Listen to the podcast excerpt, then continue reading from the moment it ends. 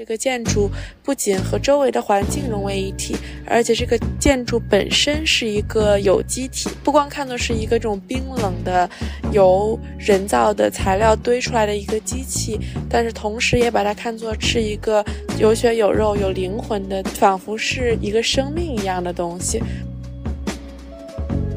赖特他好会生活，而且他应该也是一个很感性的人。他如果不是这么感性的人，也不会有这么多女性前仆后继的喜欢他吧。这也是非常 scandalous，因为他不仅是他的客户，还是他的邻居，就感觉就是于情于理都不怎么合理。隔壁老王的故事，对，这是隔壁老王的故事。嗯。真的就是感到震惊，一个人的一生怎么可以如此跌宕起伏？就在他们的爱情小屋里，发生了一起可怕的谋杀案，而且还是大规模的火灾。道德经第十一章的一句话，他说：“凿户有以为室，当其无有室之用。”就是说，你建房屋其实是因为有了这个门窗之间这个留空的这个部分，这个部分才是你屋子的本质。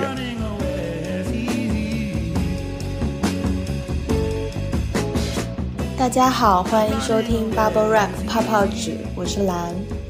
我是佳怡。我们是在伦敦和洛杉矶学习、生活、工作的艺术策展人。在这档节目中，我们分享艺术与生活中被泡泡纸保护的珍贵时刻，和带给我们捏爆泡泡纸一样感觉的解压瞬间。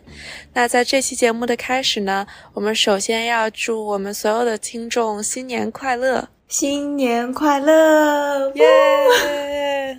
好开心啊！感觉每次跨年。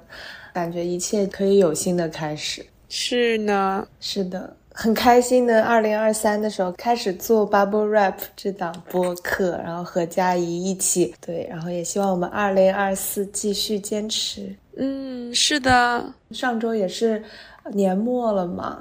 伴随着圣诞啊、跨年啊一些各种节日的到来。感觉一切都被浓浓的节日气氛包裹了。我现在在伦敦，也是体验了一把伦敦的浓厚的圣诞氛围。但其实，伦敦圣诞的当天，大街都是非常的萧瑟，因为所有的店都关门啊，就是。所有的地铁、公交车什么的都关门，然后所有的店，甚至便利店都关门。所以，我圣诞当天，我们很多朋友其实是在家里窝着过的。然后平安夜的时候，一起小小的举办了一个 party。好羡慕佳怡现在在马尔代夫啊，你那边怎么样？对的，目前在录这个节目的时候，我在马尔代夫，然后这次也是和爸妈一起过来。过一个热带的圣诞节，然后就感觉很不真实，因为我感觉我从来没有在。热带过过圣诞，然后前两天我们在的这个岛上就有一个小 party，就是他每个人发了一个东南亚的那种围着的那个裙子，然后又每个人发了一顶圣诞帽，然后就所有的人都必须要穿成那样，就真的很好笑。热带圣诞头巨热，然后腿又是就是热带的，就感觉非常分裂，但就是也很快乐。怎么说？我今天感觉从开年到现在，大多数时间都。在非常温暖的地方过，所以在这儿过个圣诞，也算是给今年收一个很温暖的尾。也祝佳怡生日快乐！小小的透露一下你的星座 好，谢谢。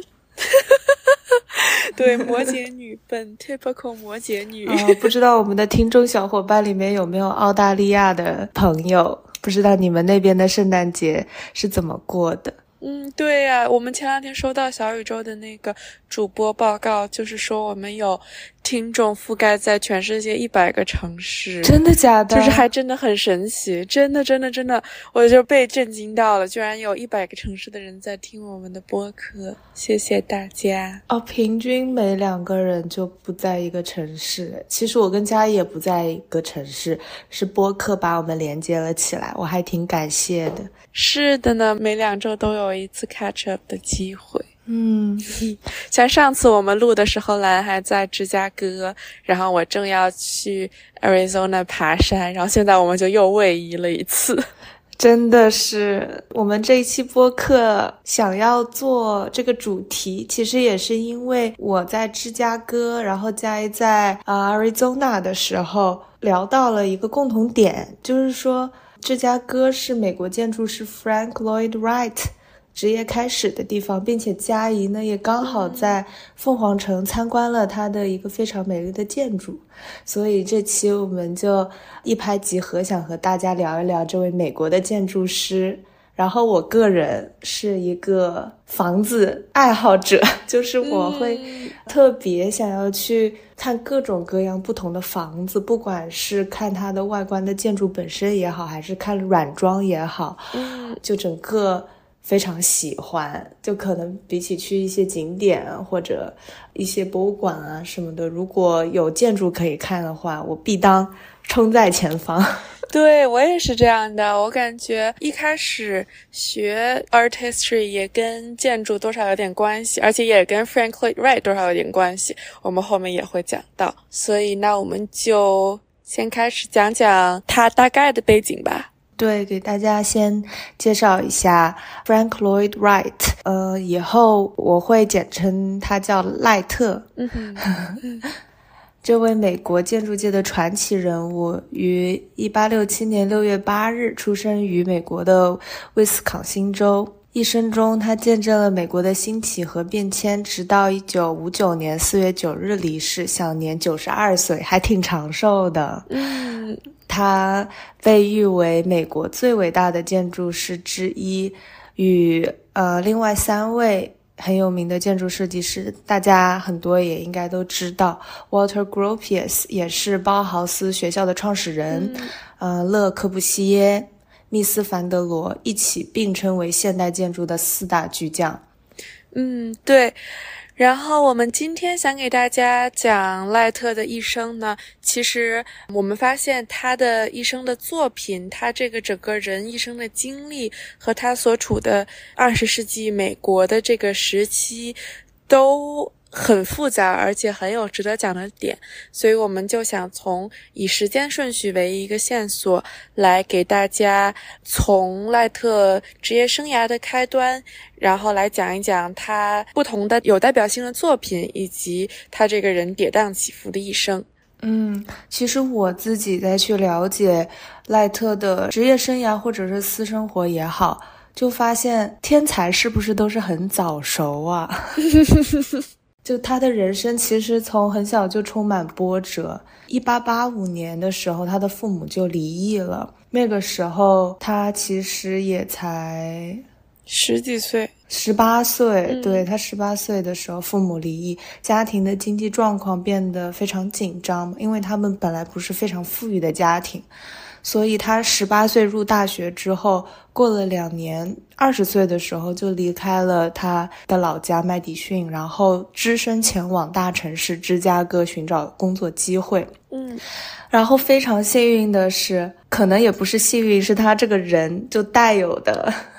这种不同寻常的才华和对建筑的理解吧。他一八八八年就加入了被称为“摩天大楼之父”的路易斯·沙利文的办公室，并且呢，作为绘图师加入了他们的团队，开始了他的建筑生涯。他从事沙利文大概有五六年的时间，并在一八九三年的时候自己独立开设了事务所。嗯，所以他整个事业开始的地方就是在芝加哥，然后正好二零二一年的春假，我是去芝加哥找朋友玩，然后也在芝加哥去参观了 Frank Lloyd Wright 设计的一所私人住宅，叫 Frederick Robey House。这个住宅也算是赖特在这一时期他职业生涯比较早期的一个代表作吧。这个作品是赖特在一九。零九年到一九一零年，为 Roby 夫妇，也是两个跟芝加哥大学关系比较密切的芝加哥大学的毕业生，在芝加哥大学学校的附近设计了他们的私人住宅。这所房子呢，是一九零八年开始设计，Frederick Roby 一家。在一九一零年搬进去生活，但是在一九一一年，他们的个人生活就出现了一些变动，然后让他们被迫卖掉了这所房子，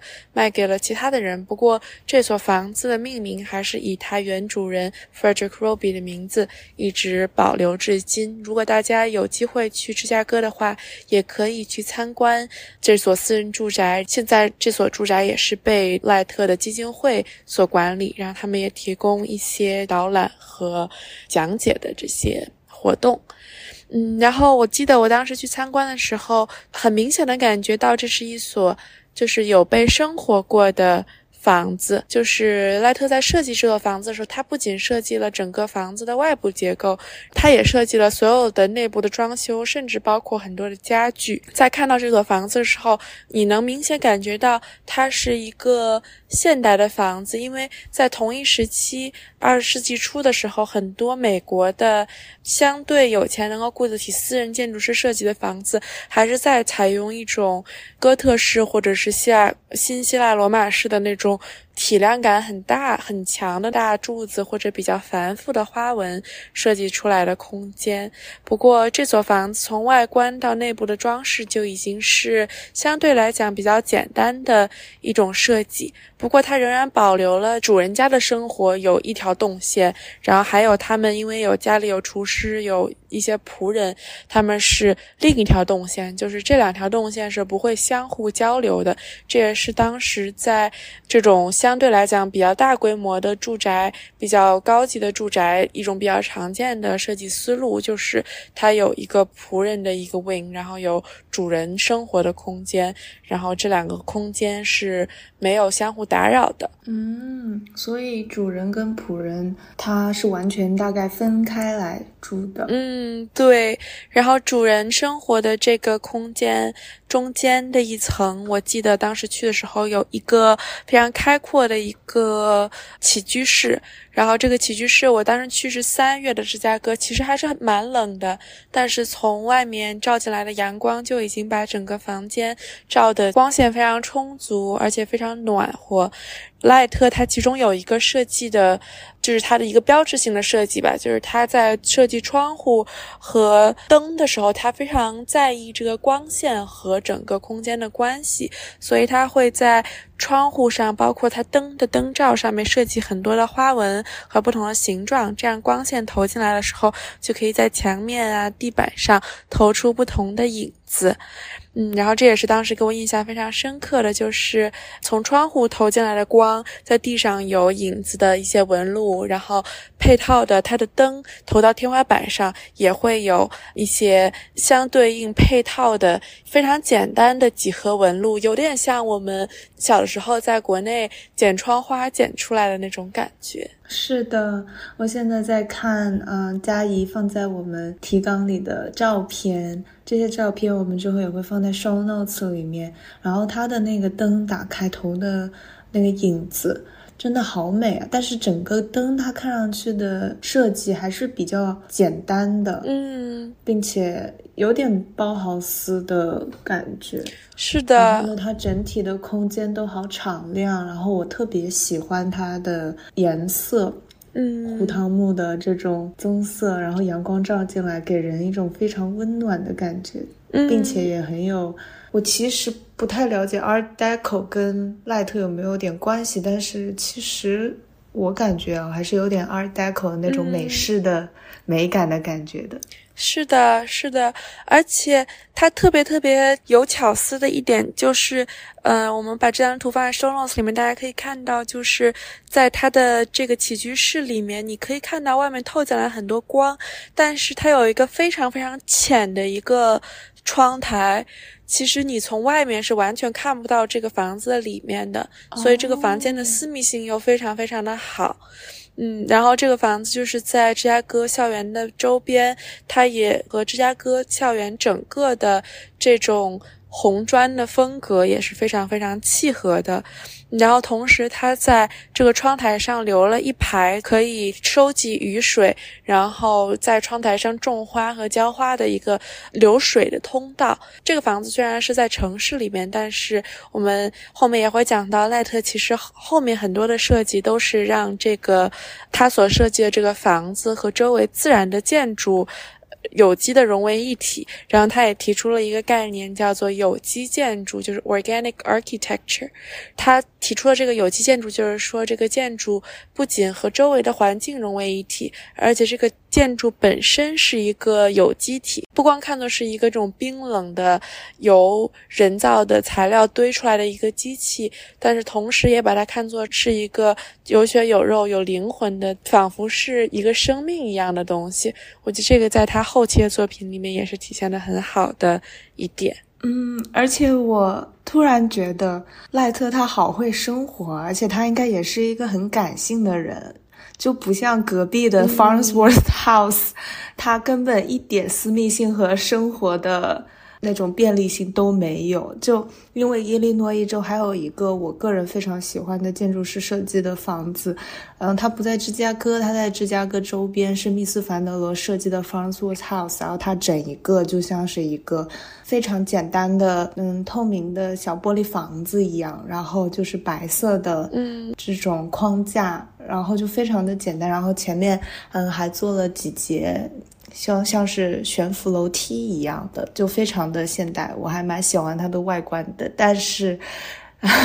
它真的是一个非常不适合居住的房子。然后我再看这个 Frank Lloyd Wright 他设计的房子，就是他真的很会考虑到的人居住在房子里的情况，包括给仆人还有主人设计动线啊。然后呢，整个窗台微微抬起来，能不让外面的人看到里面啊，这些细节和巧思，我感觉他这个人还是对，又会感受生活，又比较感性的，跟他其实自己。自己的私人生活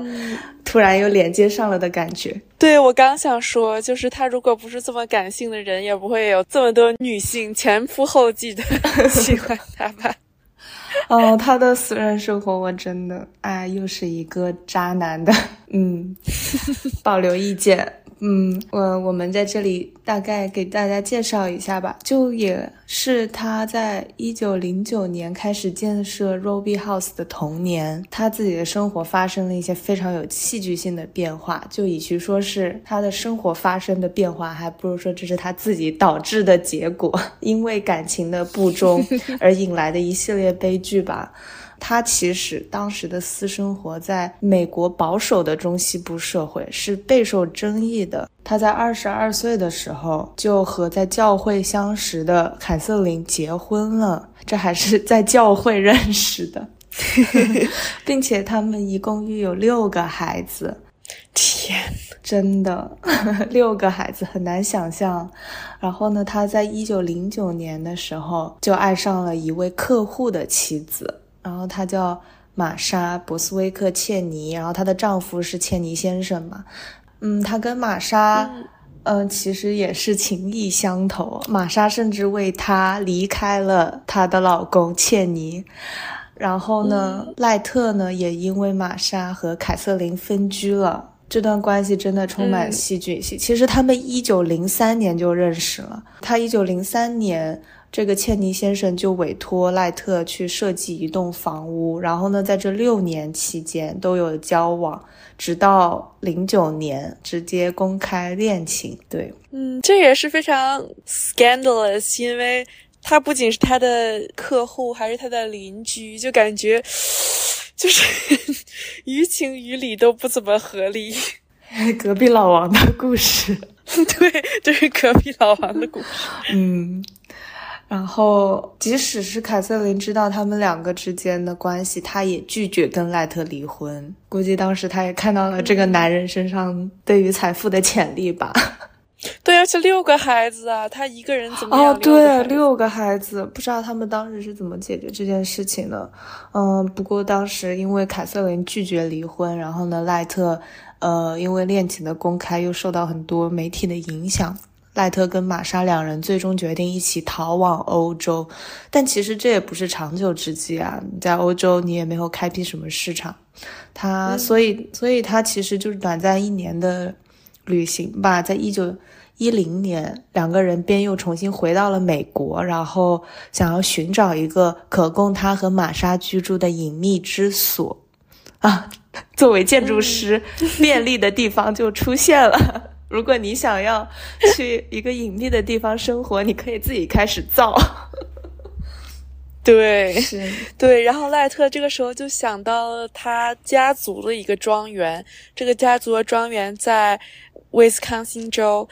然后赖特用他自己母亲的名字对这个庄园的这个土地进行了购买和改造，其实就是为了躲避这个媒体的关注嘛。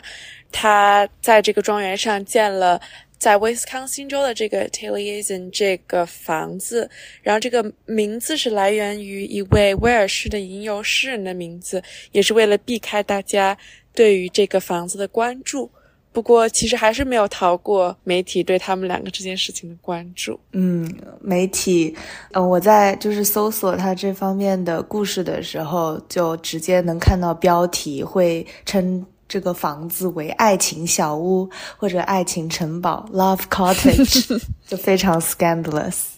嗯，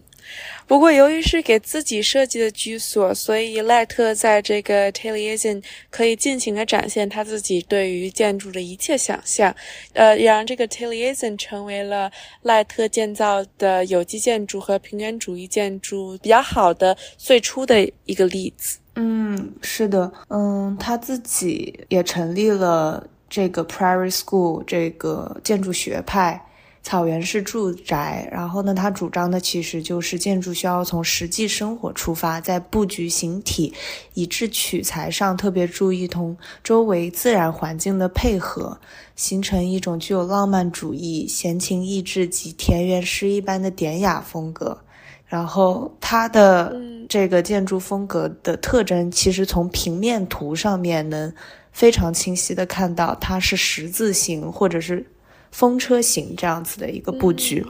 然后主要呢是以壁炉和起居室为中心，然后呢，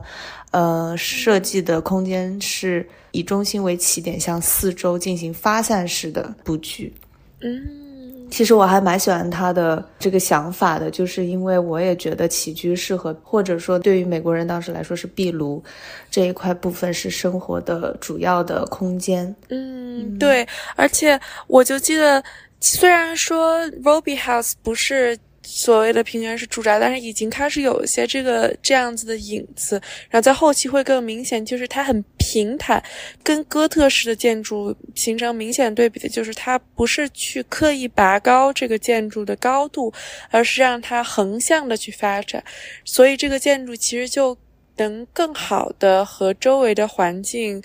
形成一个平衡，而不是就是在周围，尤其是像他在威斯康星或者是在亚利桑那这种相对来讲就是沙漠或者是平原的这种地方建的房子，它没有那种很突兀的、很有焦点的那种感觉，而是更强调一种融合在自然里面、融化在自然里面的这种感觉。嗯，我觉得它的设计其实跟美国的地质特点也有。关联，因为美国中西部的草原地带嘛，它本来就是非常广阔，并且人很稀少的这样的特点。然后呢，一个房子它是可以像一个生物一样，就是平铺在这个地上，就是直接跟自然融为一体。然后呢，它的这个建筑的外部材料上，质地，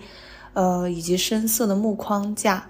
就其实很自然，就是很像树木的颜色，然后它和白色的粉墙形成强烈的对比，然后呢，这种设计感在外观上也是给人非常大的视觉的这种感受，主要是以横线条为主的构图，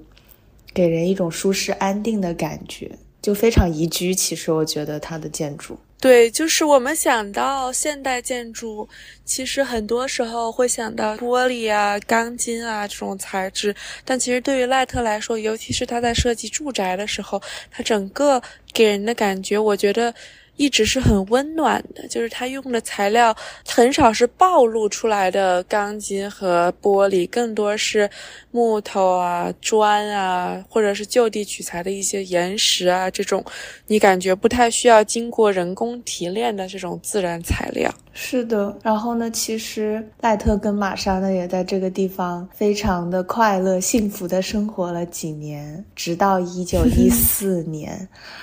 哦，我真的对于有些时候你去搜一些名人的私生活，真的就是感到震惊。一个人的一生怎么可以如此跌宕起伏？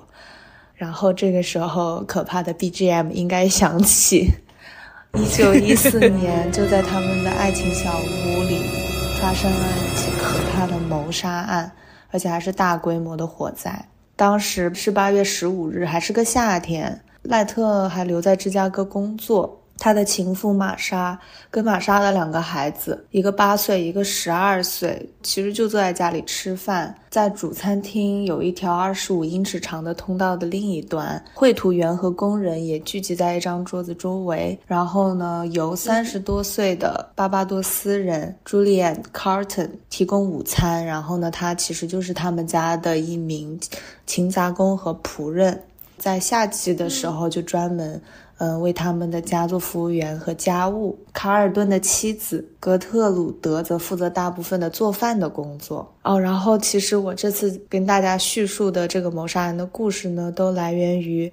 一个叫 History 的网站，可信度还是比较高的，也有他们本人的叙事。然后呢？据嗯当时的幸存者说明，工人们还在餐厅里喝汤时，十九岁的绘图员和他的同桌就注意到一些不寻常的事情。Quote：我们听到嗖嗖的声音，好像水从纱门里泼了出来，然后我们看到一些液体从门下流出来，它们看起来像洗碗水散布在地板上。他回忆道：“这个感觉就是，其实就是汽油吧。”卡尔顿刚刚给赖特的情妇和他的孩子端了汤，就只是他的妻子离开，然后回到门廊，挥舞着斧头袭击了他的情妇跟他的两个孩子，然后呢，就在地板上浇上汽油，点燃了整个房子。这个大火灾就导致七人死亡，只有两个人幸存。那真是一场灾难。嗯。是的，我也看了整个的这个故事。就是一方面是我们在了解赖特的时候，很多是从建筑史的角度，所以很少在这次之前，我还真的没有听过这个故事，确实是挺令人震惊的。我也读到说这个。卡尔顿之所以做出这样的行为，是因为他之前的工作有一些奇怪的地方，然后被赖特和玛莎想要解雇他。八月十五号其实是他最后一天上班，然后他因为心存怨恨，才对这个他的工作的这个主人家进行了报复。就是对于他的作案工具说法不一，但他都是说他先用一个凶器杀害了玛莎和他的两个孩子，然后又用汽油点燃了整个 t a l i a t i o n 等于说是毁尸灭迹的感觉。天呐，太残忍了啊！这又让我突然想起来，因为我是杭州人嘛，然后呢，其实之前杭州有一个令人嗯骇人听闻的火灾。然后就是在钱江新城那边，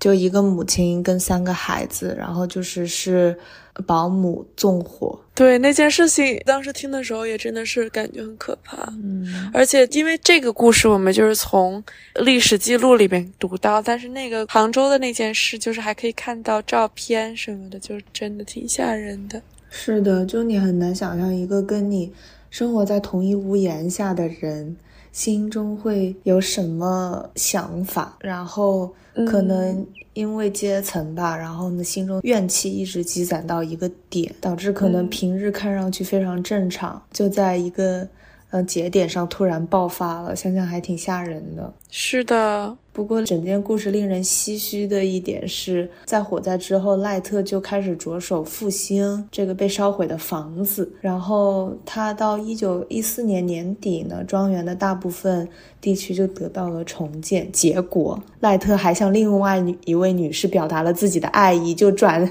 转头就把玛莎给忘了。我真的服了，就是他的。这一段恋情的开始也挺奇怪的，就是网上是说，因为这位女士在得知赖特的这个情妇惨遭杀害的这个事件之后，就给赖特写了一封慰问信，然后呢，赖特就爱上了，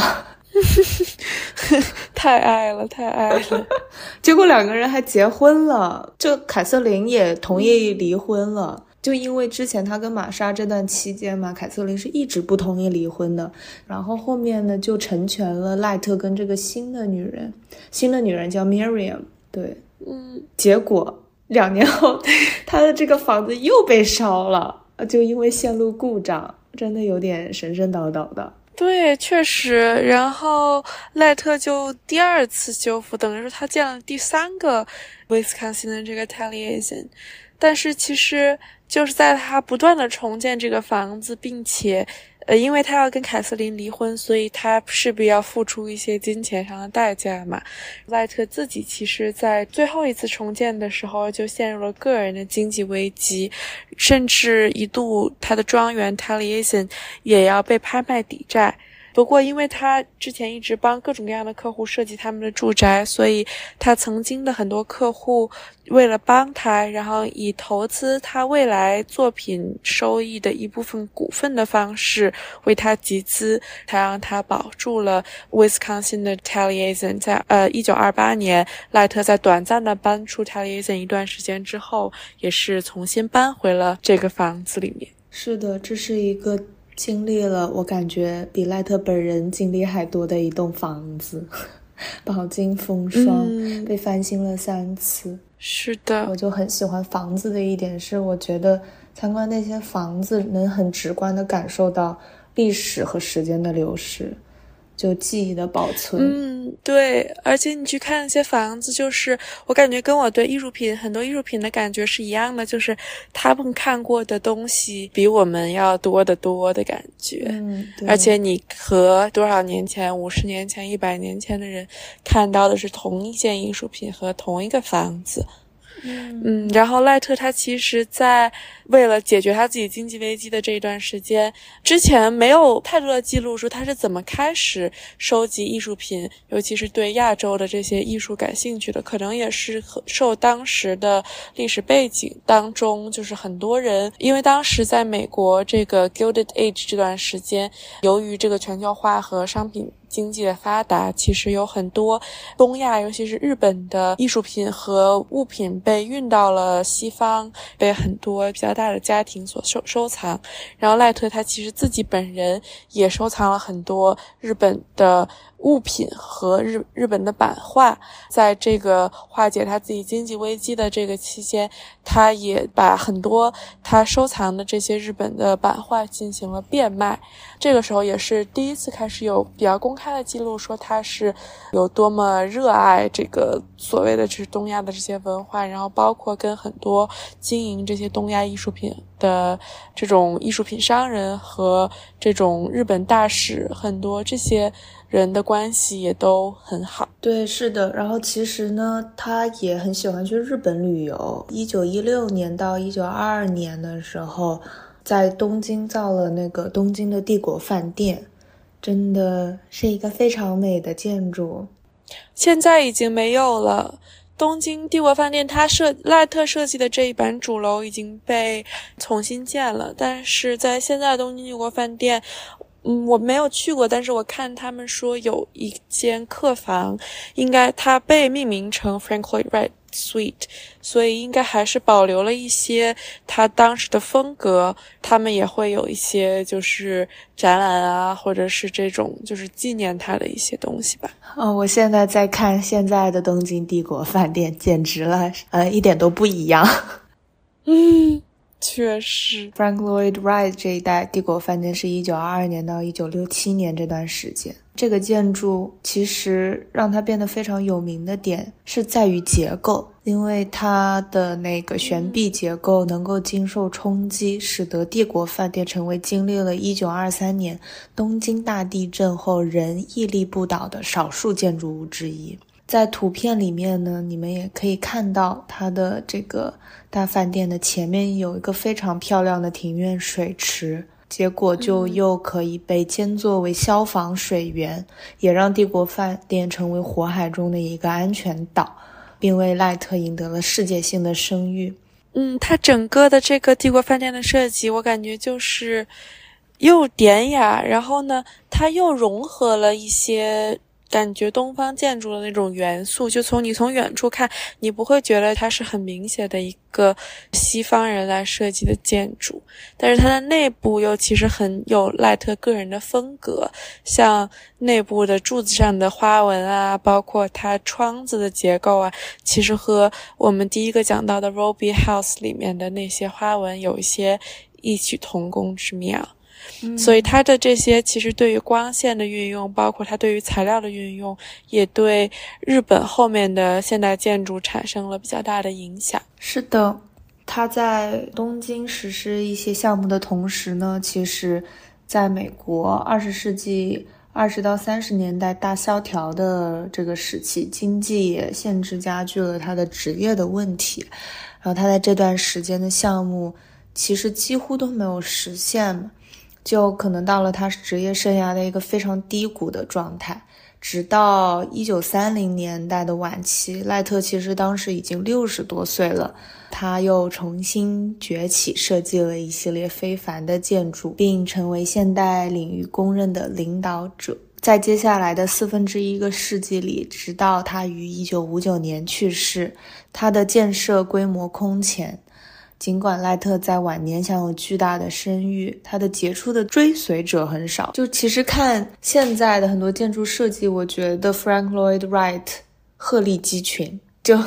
这个成语是这么用的吗？就是非常的独特，就感觉呃绝无仅有，就是他一个人类似的感觉。所以他是一个高度个性化的一个天才。嗯，对，确实感觉后面他也有一些，就是我们马上就会讲到，他有一个 fellowship，其实他也带出了一些建筑师，但是这些建筑师可能就是因为 Frank Lloyd Wright 的成就太跟后边，因为他紧接着就是。国际主义时期就是 c o r b u s i e 那个整个白盒子的那个设计理论，其实就是让赖特的这个设计的概念和他的同时代的人太不一样了。其实这次在 Arizona，在 Sedona，我们也看到了一个当地的一个教堂，然后那个设计师其实就是。跟赖就好像是我不太记得不太清楚是做过赖特的 fellowship 还是反正至少是跟赖特学习过的一个建筑师。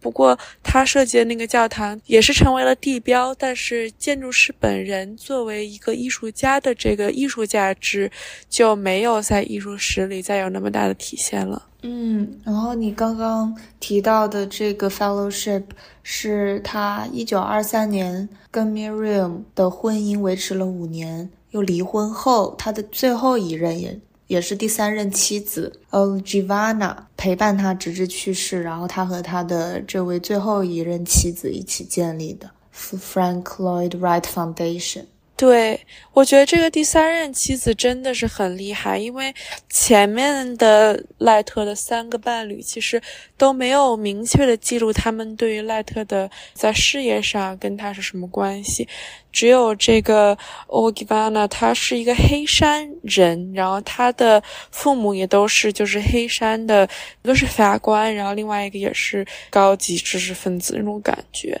在他到了美国之后，他认识了赖特，我觉得也是他让赖特成为了现在我们在艺术史里面知道的赖特，因为他的名名誉和他所有建的房子，其实是被他们两个一起编成了一个体系。然后一直到今天，我们还可以去参观。从赖特去世之后，一直到一九八五年，他的这个第三任妻子才去世。然后他也是一直亲自管理这个 Frank Lloyd Wright Foundation，一直到他去世的那一年。那么其实这里我们就可以说到，我在凤凰城参观的这个 Taliesin West 用的是和他在威斯康星的 Taliesin 同样的名字。他在一九三五年买了这块地，从零开始建这个房子，为的是让他们建立的这个 Frank Lloyd Wright Fellowship 和这个夫妇在冬天在威斯康星非常非常冷的时候，他们可以到 Arizona 去过一个比较温暖的冬天。那么就从一九三七年这个 Taliesin West 建好，一直到一九五九年 Wright 去世，一直是这个 Fellowship 冬天的场地。其实这次我去的时候参观这个房子的规模比 Roby House 要大很多，不过这个房子整个可供参观的区域并没有很大，因为它本身也是一个两层的房子，但它只有。一层和一些特定的房间开放了参观，很多的嗯一些生活的场所，包括所谓的这个仆人的区域，其实是没有被开放给公众参观的。这个房子我们也会贴一些图片给大家，不过就是图片里很难看到这个房子整个的样子，因为像 Light 很多的建筑一样，它的横向延展很大，所以通过拍照片其实很难拍出来这个房子横向延展的广度。不过这个房子它所处的环境是亚利桑那凤凰城周围的一个山谷。背靠的是一个就是亚利桑那那种很有代表性的红色的岩石山，面朝的是一个山谷和沙漠。当时在赖特建这个房子的时候，这个山谷还没有被大规模的建造。然后其实它现在已经成为就 Scottsdale，就是其实是凤凰城最有钱的 neighborhood，就像。就像凤凰城的比弗利山庄一样的一个区域，就已经是很多有钱人、很多大房子的一个地方。它现在里面还有住人吗？就 Scottsdale 还是一个高级居民区域，因为我们去参观这个 Taliesin West 的时候，我们先去了 Scottsdale 吃午饭，然后去了它边上一个超市要买水什么的，然后就是我们在那个超市的边上的停车场就看到各种豪车，真的是那种就是很高级的那种 neighborhood。对，但是在赖特建这个房子的时候，他还是就是想要把这个房子藏在自然里的这样的一个感觉。从外面看，其实你会感觉到这个房子整体非常矮，它像那种隐藏在平面的沙漠里面，甚至它的屋顶。会有一个很大的倾斜角度，让它屋檐甚至和地面从远处看即将融为一体的感觉。不过，你走到这个房子里面的时候，你并不会感觉层高被压了，而且它它也有很多开天窗或者是在天花板上开采光口，让它里面的采光还是比较好的。嗯，层高也是比较合理的，就有点像山坡。对。有一点这种感觉，然后在造这个房子的时候，其实他用了很多这个沙漠里的岩石来把它们镶嵌到他们的外墙里面，造成一种真的是和周围的环境有一个非常强的呼应的感觉。回到刚刚我们讲说赖特对于东亚的文化有很强的兴趣这一点，其实在 Taliesin West 也有很强的体现。贯穿整个的结构吧，它有很多这种东亚来的艺术品，包括它在不同的就院子不同的角落放了一些，嗯，应该是中国风格的那种屏风，然后我感觉是更偏那种 Chinese theater 或者是道家故事，然后烧成了那种瓷质的屏风。对，我觉得是那种，因为就是你在中国其实并不会看到很多这样的风格的艺术品，但是其实你在美国，不管是在 Frank Lloyd Wright 这种 Taliesin West，或者是在很多的亚洲艺术博物馆，你都能很看到很多这种。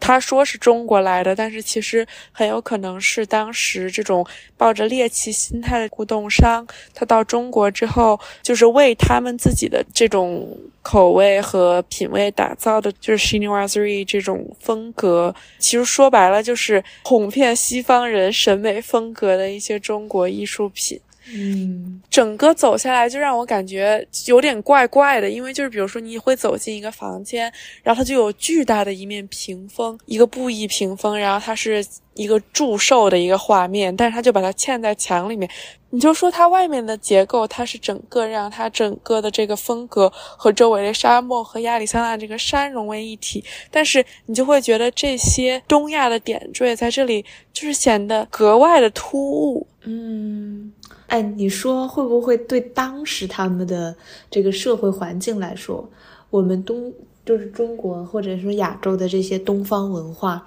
就有点像是。伦敦、英国这边 hippies 的感觉，就是用这个元素你才酷。对，是这样的。就是我记得我大学的时候上过一门课，就讲的是我们学校的那个 Vanderbilt family，然后就讲他们各种各样的。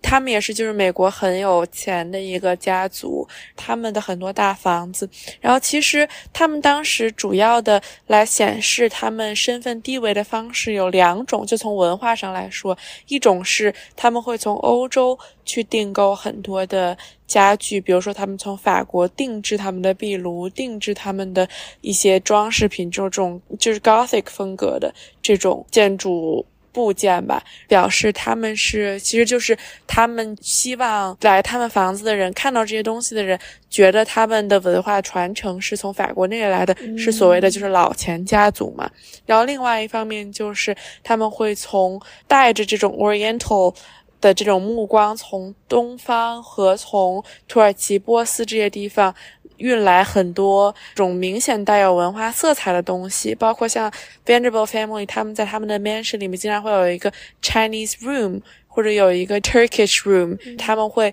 把整个的房间堆满了他们这样子的物品，来表现他们其实就是有财力和有能力去做远距离大规模的旅行和做这种大规模的运输，让他们有 access。去得到这些东西，我觉得都是他们当时作为西方人看到东方文化，他们认为这些很猎奇的或者距离很远的文化带给他们的一种身份地位的象征吧。嗯，感觉也是，嗯，因为美国整个社会是不太有很深的个体文化的这种底蕴的，不像是欧洲的皇室啊，或者说是中国的历史。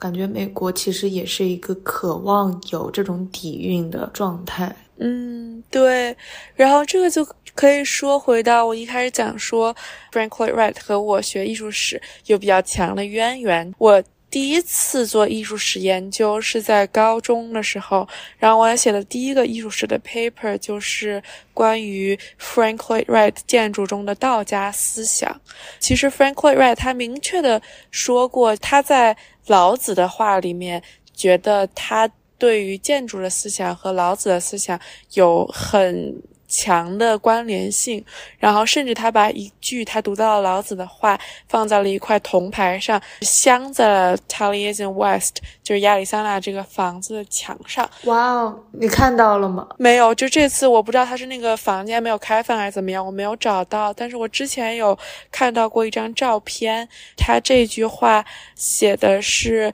他写的是英文啦，就是说 The reality of the building does not consist in the four。Walls and the roof, but in the space within to be lived in。然后我也找到了这句话的原文，《道德经》第十一章的一句话，他说：“凿户有以为室，当其无有室之用。”就是说，你建房屋其实是因为有了这个门窗之间这个留空的这个部分，这个部分才是你屋子的本质。你要的不是那四面墙，而是要这四面墙和天花板下面这个。空的部分，所以其实赖特他说的就是留白和就是让光充满整个的房间。对于它的平原建筑和有机建筑，这个思想也其实就是在这句话里面也能得到体现。然后我一开始其实，在高中对于我来说，我读到这句话的时候，我觉得这个感觉是很神奇的，因为我一直是对中国的文学，包括中国的文化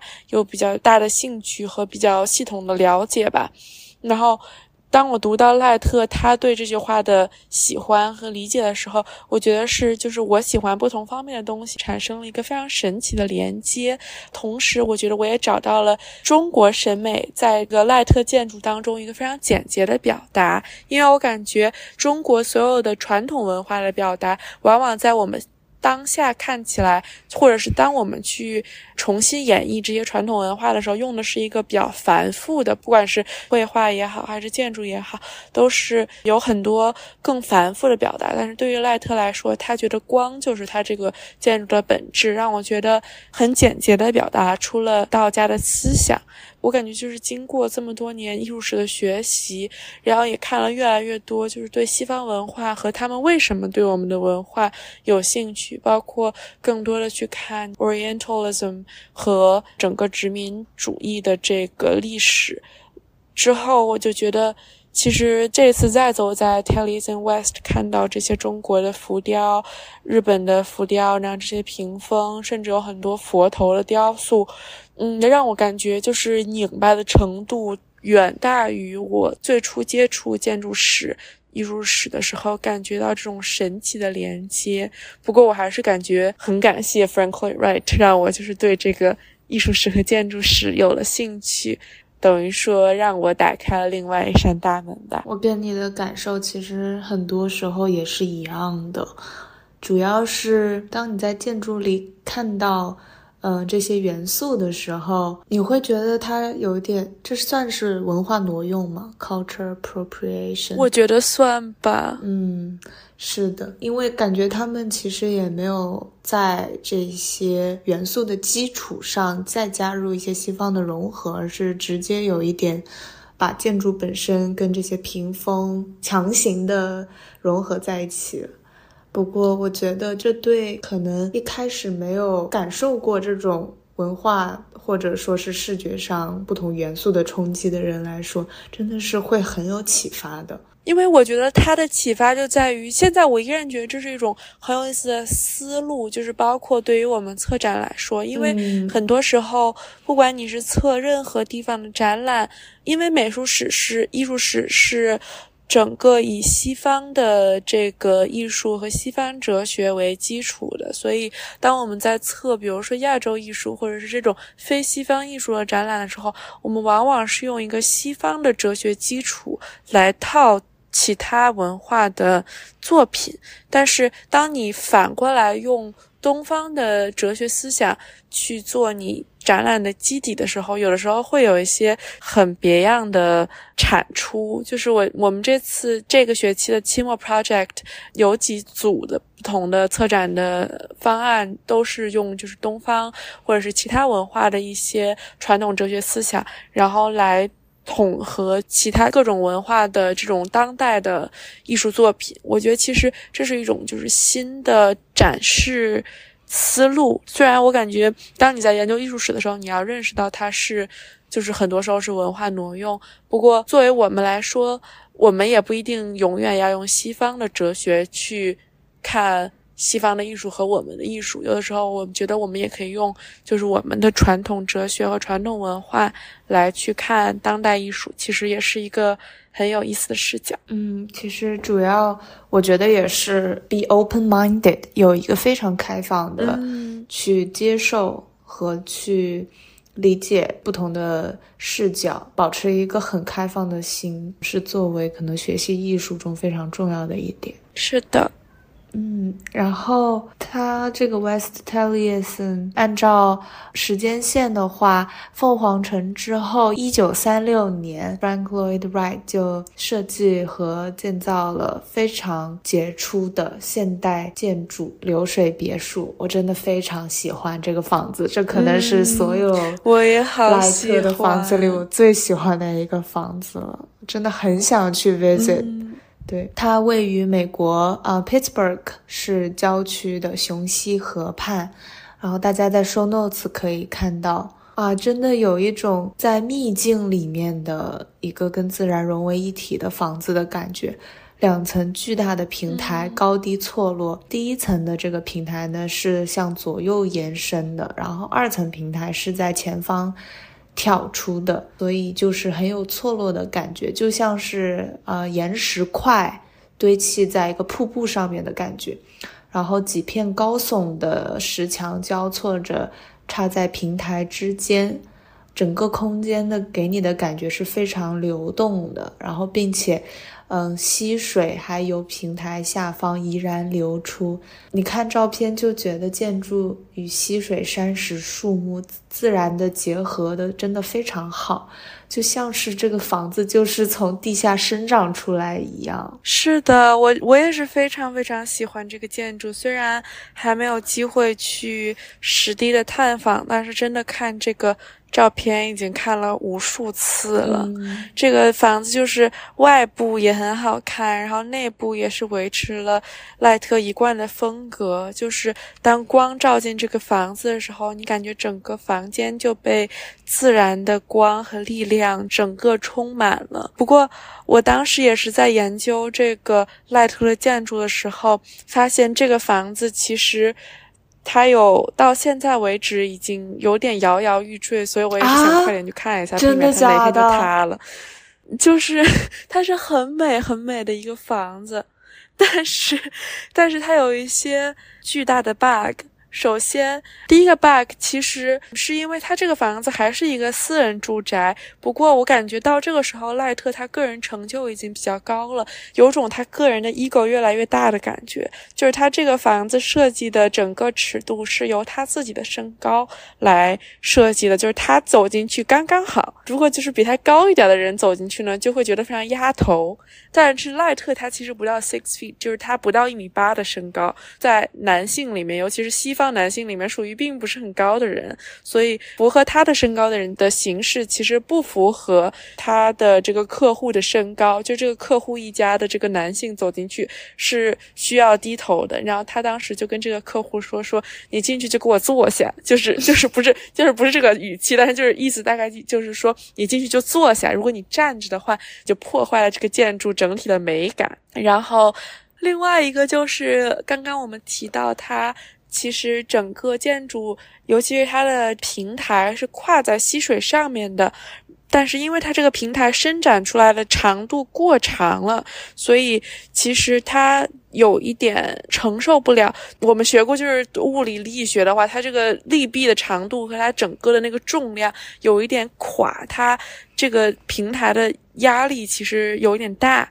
然后另外一方面是因为它整个是在岩石层上面搭出来的这个建筑，其实它水泥的这个地基也不是很牢固，所以现在也有很大的墙上会出现裂缝的这个问题。然后另外一方面就是不可避免的，你是一个跨在水面上的建筑，所以整个房间里面经常是很潮湿的，包括墙壁会有渗水的这些问题。I see。所以我觉得它就是一。个很好很好的一个，嗯，赖特自己整个建筑风格的一个体现，包括是一个很好的现代建筑的这种杰出的作品，但是到。这个实操层面的时候，其实还是出现了很多的问题。那其实很多早期的现代主义的建筑都有这样的问题，包括我记得就是每次提到现代主义建筑都会学到的，就是这个 Villa Savoy Corbusier 的那个作品，就是他设计的那个白色的那个房子，然后有一个停车道，然后那个房子有四个很细的腿儿架起来那个房子，那个房子就是一个很。对对对，就是它一个很很先锋的理念吧，就是它是完全 functional 的一个。结构，它是每一个空间都是有它相对应的功能的，但是它这个功能的细分太细了，它是为哪一辆车设计的车道都是完全设计好的，导致它没法接受后期这个主人家生活方式的迭代，尤其是在技术发展那么快的一个时代，其实生活方式的迭代也是很快的。当你生活方式发展超过了这个建筑之后，很多当时 function over form 的一些设设计就完全失去了它本身的实用性和功能性。甲方跟乙方 的壁垒，梦想跟现实的骨感，真的。不过他们还是为我们的建筑史留下了很多很宝贵的例子，所以还是很好的。是的，不过确实，你这么一说，这个漏水的问题，住在里面会不会有点像在水帘洞一样的感觉？真的，因为我记得好像也是因为就是施工方面的种种问题，就是这一家人，再加上我觉得确实，你要是每天得低着头进进门的话，确实这个房子他们没有住很久，就变成了一个公共建筑，就变成受工人参观的一个建筑了。作为公共建筑，其实也挺好的。就我发现它的很多住宅也挺适合 be public。对对。然后其实它也有设计像这种公共建筑。然后就一个非常有名的例子，就是纽约的古根海姆博物馆，也是我个人非常喜欢的博物馆之一。是的，我也好喜欢。我们已经提到无数次了。是的，是的。对，它真的也是非常独特的设计。它是。一九五九年十月份建成开幕的，那个时候莱特应该已经去世了。嗯，他跟早期的风格就完全不同，因为大家可能我我们提到了这么多次，大家也知道，Guggenheim 它是一个圆形的，从形状上就和赖特我们前面讲的所有的作品都不一样。其实 Guggenheim 在纽约。还是一个挺遗世独立的存在吧，就是它没有和周围的建筑完全的融为一体，还是一个一眼就能看到的这么一个样子。但是这栋建筑本身更感觉像是一个有机体，和其他的博物馆不一样的是，它有一个斜坡走廊，你一路可以走到上面，你不会考虑你要去几层啊，你就是一路这样参观，这样走上去，好像这个建筑本身内部整个是一个整体的感觉。嗯，是的。然后呢，它也就是坐落在纽约的中央公园的。嗯，街道旁边嘛。然后其实我这次，我今年大概夏天的时候去纽约，也参观了在跟古根海姆博物馆相呼应的，嗯，中央公园另外一边的新建成的自然历史博物馆的另外一个呃分支 New Wing。然后呢，它整个也是给我非常非常 organic，非常有自然生态感觉的一个建筑。不过，我觉得古根海姆的这个真的就是可以经受得住时间的考验，还是非常经典的白色螺旋形混凝土的结构。它整个给我非常有颠覆感的是，你是怎么观看艺术品和在博物馆里面的这个人的动线。其实我之前去很多大的博物馆、艺术馆，给我的感受就是很容易迷路，然后并且它的整个空间还是就是方方正正的。但是古根海姆的，我当时走进去的时候就觉得，哇哦，有人居然把看展的这个动线都给我规划好嘞！我只要从，嗯，对，坐电梯去到顶楼，然后慢慢慢慢的像散步一样的走下来，就直接把这个展看完了耶！我自己不用看地图，我也不用想我接下来要去哪，嗯，就整个是一个非常。流线型的，嗯，这么一个旋螺的状态，就感觉你去散了个步，然后也把展给看了。对我也是这种感觉，这就是很自然的观展体验，每次去都感觉很好。而且它也非常的 accessible 啊，因为没有楼梯，对于任何轮椅的呃使用者来说，就是非常的方便。然后整个就是一层流入另一层，就是你都不知道你可能在六层，然后又变到五层的感觉，所以是与传统的美术馆建筑风格迥然不同的。然后呢，它因为中间有一个非常大的中庭，顶部呢是有一个呃是玻璃做的，所以采光非常非常的好。然后呢，你还可以在左边。比如说是呃白墙，然后呢上面是有艺术作品，然后右边你就能看到整个馆内空间的全貌，人在流动，然后你也可以看到对面的作品，给你不同的视角上的视觉冲击会非常的大。对，这里提一个很有意思的一点，就是说因为赖特呢他的设计风格是用喜欢用深红色的石材类型的外观嘛。然后他本来想把古根海姆的建筑也设计成深红色的，我真的 很难想象，如果现在这个好难想象古根海姆是深红色会是什么样。不过还好甲方坚定的反对啊，然后经费也有限，所以最后使用的是喷射的呃砂浆外刷的白色涂料，我觉得还蛮适合的。其实有一说一。哦，对，确实，而且就是感觉红色就不会那么跳，就会感觉重了很多整个建筑。嗯嗯哦，然后呢，之前家也有提到过，说赖特是对于他的空间的内部看重非常多的一个建筑师嘛。然后我当时也有想到说，他可能设计的是一个建筑的复形。在这个基础上再赋予它的外观，嗯，因为他这次设计古根海姆的时候也说，他设计出的是一个类似美索不达米亚神塔的这个复形，对，而不是他在这个中西部草原上常用的水平的形式。它其实除了这个水平空间的流动，还增加了垂直空间的流动。然后当时我在逛这个博物馆的时候，我就会在想：天哪，如果我有一个滑板从顶上这么滑到下面，肯定很爽吧？就是一个巨大的滑滑梯。巨大的螺旋滑滑梯的感觉，居然他们就真的跟匡威合作，然后让一个滑板手 Alexis Sabloni，我有看他在博物馆的斜坡上滑滑板的视频。哇，这看听起来好酷哦！嗯，就感觉纽约的公根海姆好适合做任何事情，就是我们前面讲的 protest 也都是在公根海姆，因为你就是站在那儿很适合，就是因为它中间有一个空洞，所以它就形成了一个很好的中间的这个空间。然后它的斜坡也是真的可以做很多事情，我感觉也很适合做那种就是时尚相关的活动。嗯，对，在展示性就很好。对，这就是。Frank Lloyd Wright 晚期的作品的代表，那他后面其实还做了一些更多偏向于大楼类的作品，不过感觉没有他前面的作品那么那么灵动了，所以我们今天也就因为时间的关系，暂时不给大家介绍了。那。在一九五九年的四月呢，其实赖特年纪也很大了嘛，九十岁了。他因为下腹疼痛进入医院治疗，然后是四月一号进的医院，四月六号做了手术，但是四月九号的时候，还是因为手术并发症，在嗯亚利桑那州凤凰城去世了。享年九十一岁，在他去世的时候，《New York Times》发的讣告已经就把他称为了二十世纪最伟大的建筑师，真的是非常精彩的一生，然后留下了许多让世人为之能够学习的建筑作品。